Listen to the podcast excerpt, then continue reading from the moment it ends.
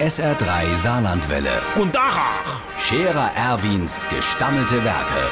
wo wir gerade beißen, pass mal auf. Erwin, grad einen Moment noch. Iverichens Irmsche, ei, dene piepst's doch. Wie wem? Ei, alle gar.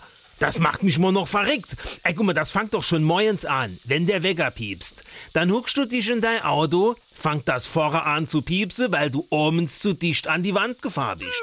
Draus auf der Straße piepst und klingelst dann, weil du vergesst hast, dich anzuschnallen. Und beim Inparken auf dem Parkplatz vom Bruttomarkt macht's rückwärts und vorwärts in zwei verschiedene Tonarten piep, piep, piep, damit du nirgends zu gehen fährst. So, im Bruttomarkt selbst drin sind grad die Gipsbrecher fertig aufgetaut, dann piepst dort der Automat. Aber ein Oktav tiefer wie die Kasse, wo die in einer solchen Geschwindigkeit die Artikel drüber jaggere, dass das piepst wie ein Maschinengewehr, wo du Schluckser hat.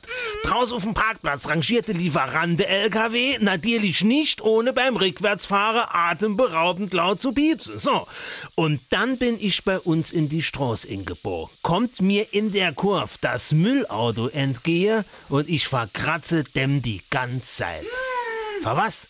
Ei, weil der beim Vorwärtsfahren nicht piepst, Herrgott noch einmal.